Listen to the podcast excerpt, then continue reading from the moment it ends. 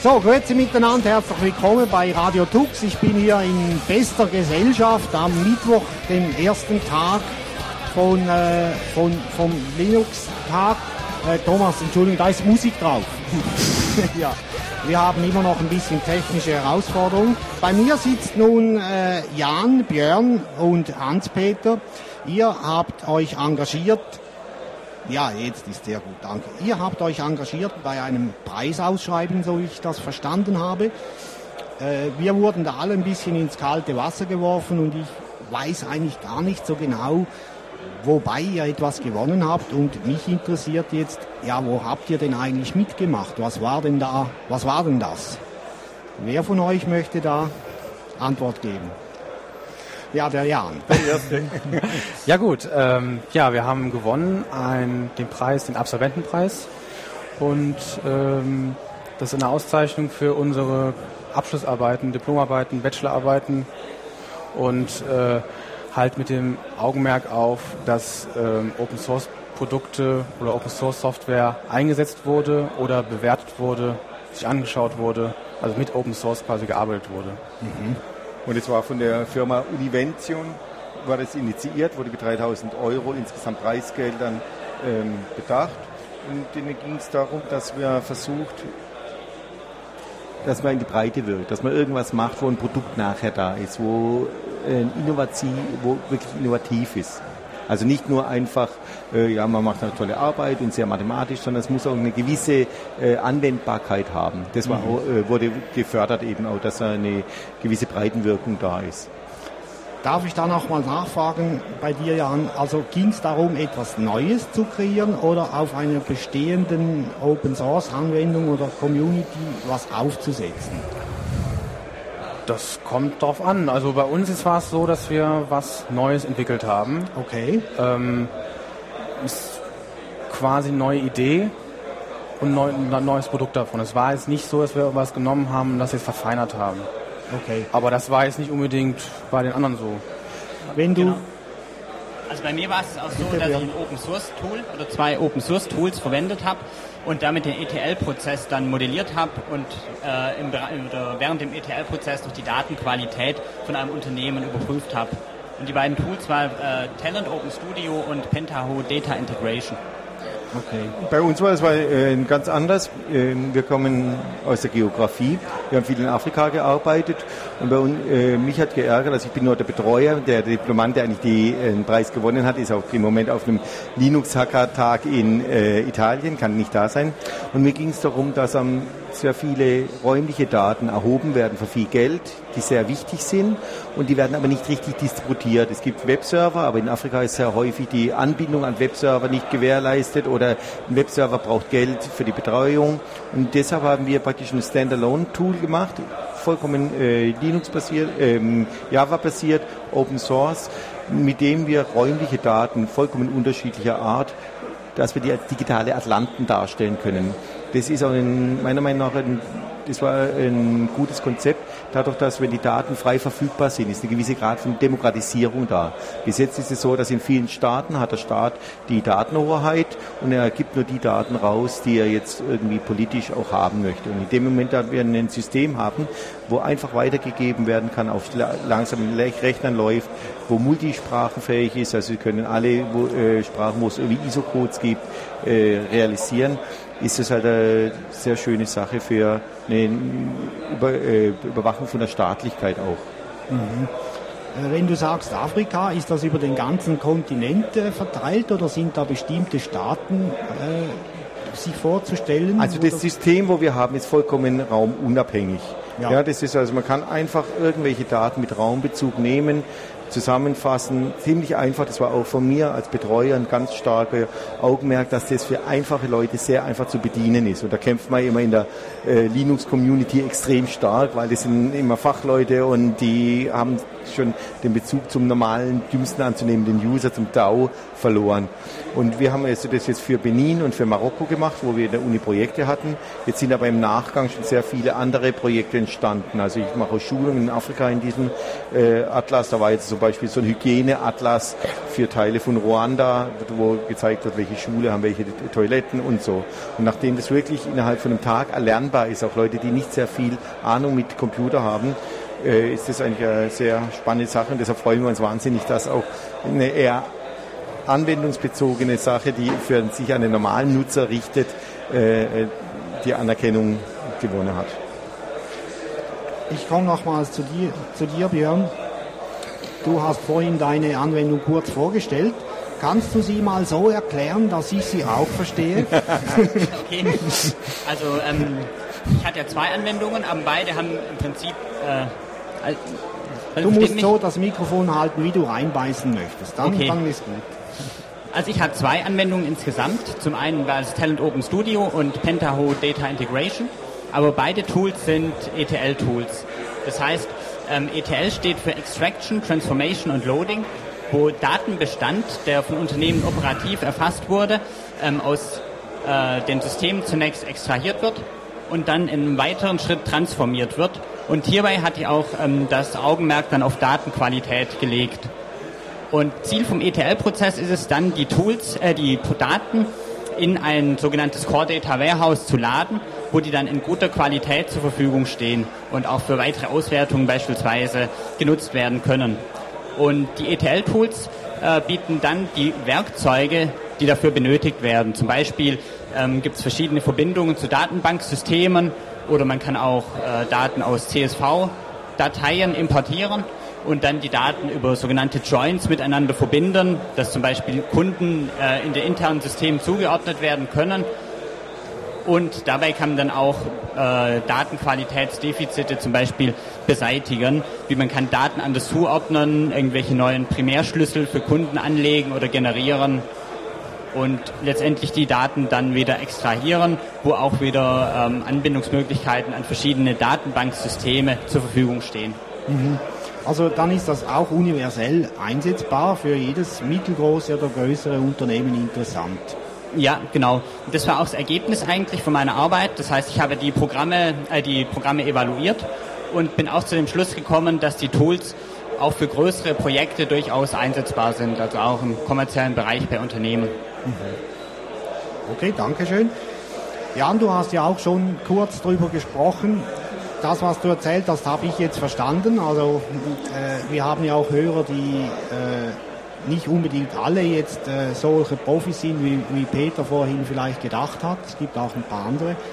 Jetzt, äh, Peter hat uns gesagt, das wurde auch ähm, gesponsert oder unterstützt durch Univention. Ich nehme an, das war dann auch die Voraussetzung, dass da ein Open Source Projekt schlussendlich hinten rausschaut.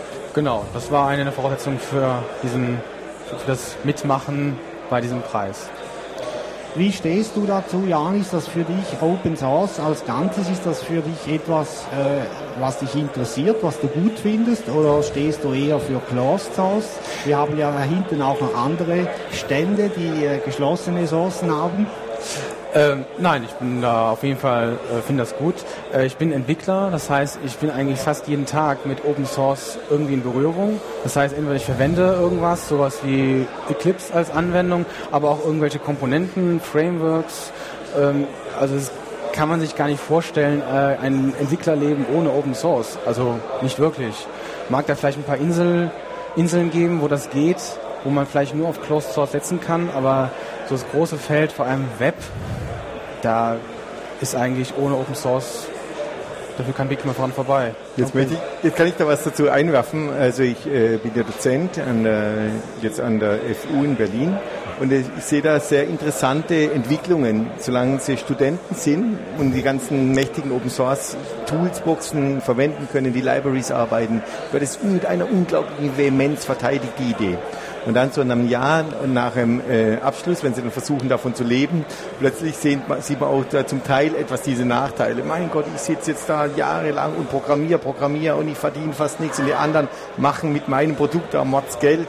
Verstehen Sie, also das ist jetzt, äh, ich sehe es auch sehr positiv, aber es ist doch, äh, es ist immer auch die Gefahr da oder so dieses Closed Source ist halt im Rahmen von einer kurzfristigen Gewinnerzielung für den Programmierer ist es sicher besser. Ich meine, in der in Long Run die guten Leute kriegen trotzdem tolle Jobs. Und gerade so ein Preis, das fand ich auch toll, äh, bootet es. Aber gerade im Übergang, wenn man dann vom Studium fertig ist und dann muss man von seinen Programmierarbeiten leben und dann muss man das immer gleich alles offen machen, ist ein Problem, wo ich einfach so auch in die Runde werfen möchte. Oder wie sehen Sie das? Ich weiß es nicht. Ja, also generell sehe ich Open Source auch sehr positiv an. Äh, es ist ja auch äh, weit einsetzbar, gerade wie Jan auch schon gesagt hat, im Internet. Und auch so, ich meine, das kann ja für Programmierer auch wirklich äh, Chance sein, wenn er Open Source entwickelt und die Ergebnisse frei zur Verfügung stellt, wie es jetzt ja auch bei dem Wettbewerb der Fall war. Und ich meine, das ist ja auch äh, gut für die Zukunft dann für einen Entwickler. Natürlich, klar. Ja gut, aber ich meine, man verdient, wenn man ein sehr gutes Produkt hat und kann es eben Closed Source machen und verkaufen, ist halt kurzzeitig äh, doch ein anderer Geld, ein Geldrahmen da. Natürlich kann man mit dem Produkt dann, wenn man das anwendet oder weiterentwickelt oder Module programmiert, aber da ist immer auch eine gewisse, äh, eine gewisse, also eine gewisse Gefahr da oder Versuchung einfach. Gerade am Anfang hat man es echt schwer, wenn man merkt, dass Leute, die besser verkaufen oder sich besser positionieren und äh, dass die mehr Geld mit dem Produkt dann machen wie der Coder selber.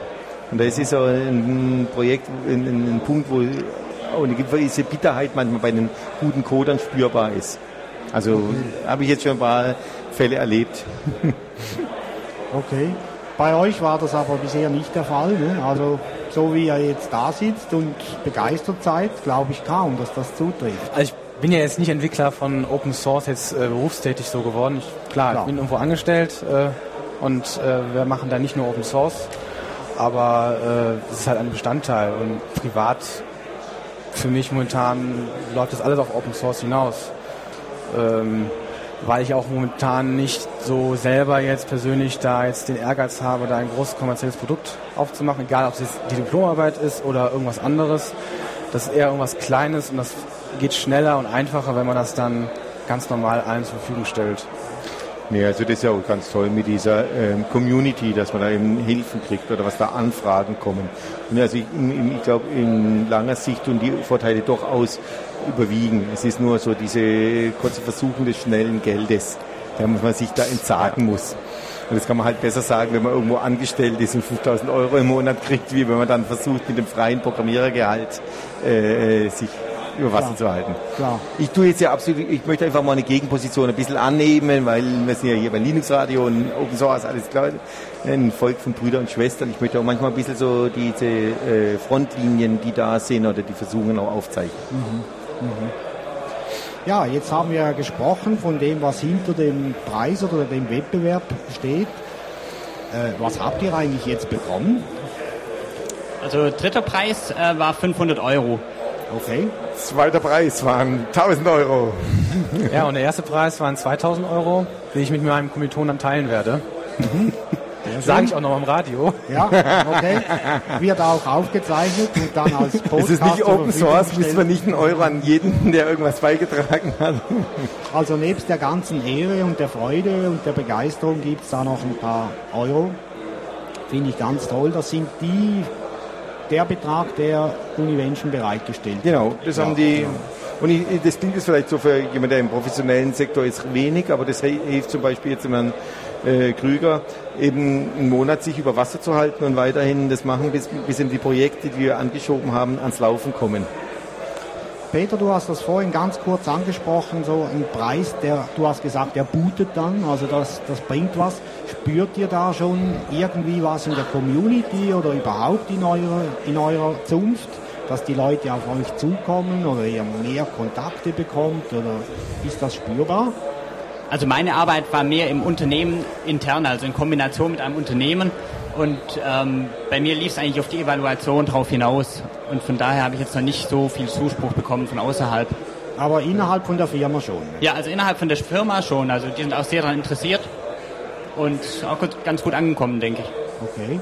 Beim Jan, wie war es da? Ja, ich glaube, das liegt ein bisschen daran, äh, was für ein Produkt man dann auch hat, also was ja. der Einsatzzweck ist. Ähm, bei uns war das so, das war ja die Darstellung, also erstmal das Analysieren und das Darstellen von Abhängigkeiten in einer großen Datenbank, Views und Trigger. Ein Beispiel jetzt von Oracle. Ähm, das ist jetzt nicht etwas, was so jeder mal gerade so nutzt. Das nutzen auch von Administratoren nicht jeder, weil nicht jeder so riesen Datenbanken hat, wo sich das lohnt. Und deswegen es kam noch nicht sehr viel so zurück, aber es ist auch nicht so verwunderlich, weil es gibt nicht so viele Leute, die das überhaupt einsetzen momentan. Ähm, das kann man natürlich noch alles verbessern, aber ähm, ich glaube, ich bin da ganz realistisch gewesen bisher. Äh, so viel kann man jetzt nicht erwarten. Ist an großer Community, weil dafür ist einfach das, glaube ich, nicht so das richtige Produkt. Ist zu spezialisiert? Sehr speziell, ja, ja schon. Okay, so. Also das ist bei uns anders. Also die, da, nachdem das wirklich für alle Arten von raumbezogenen Daten, also es kann irgendwie eine fastliche Versuchsanstalt, die da paar Versuchsflächen haben, ma, äh, verwenden oder wenn jetzt irgendeiner einen Kneipenatlas von Berlin mit aufbauen möchte oder bis hin zur Verbreitung von Tropenkrankheiten infolge von Klimaerwärmung. Und da ist jetzt ein Riesenzuspruch. Und das ist, da stellt jetzt wieder neue Herausforderungen, wie man das Projekt dann in, in gewisser Weise managt. Weil im Moment ist noch also ist die Responsezeit, wenn eine Anfrage kommt, extrem kurz, ja, weil halt noch nicht so viele gearbeitet haben. Und jetzt kann ich mir gut vorstellen, dass das jetzt richtig boostet. Und da müssen wir jetzt gucken, wie wir das jetzt wieder irgendwie auf äh, Basis stellen, dass das weiterhin läuft. Aber was toll ist, ist, dass jetzt, wir wurden jetzt auch angesprochen, eben von großen Firmen, die halt, wo Geld dahinter steht, die sagen, Mensch, das brauchen wir für die und die und die und die Produkte. Und das bedeutet dann, dass wir den Programmierer, der das gemacht hat, dass der jetzt dann endlich auch davon ein bisschen leben kann. Also richtig. Und das ist schon toll. Also deshalb sind wir auch sehr stolz. okay. Vielen Dank. Wenn ihr noch einen Link habt, den URL oder sowas, den wir dann beim Podcast anfügen können, machen wir das gern. Das könnten wir nachher noch besprechen. Wenn ja. ihr nichts mehr ganz Dringendes habt, vielen Dank, dass ihr da wart. Vielen Dank für die Zeit und ich wünsche euch einen wunderschönen Linux-Tag hier in Berlin. Vielen Dank. Danke. Ja. Tschüss zusammen.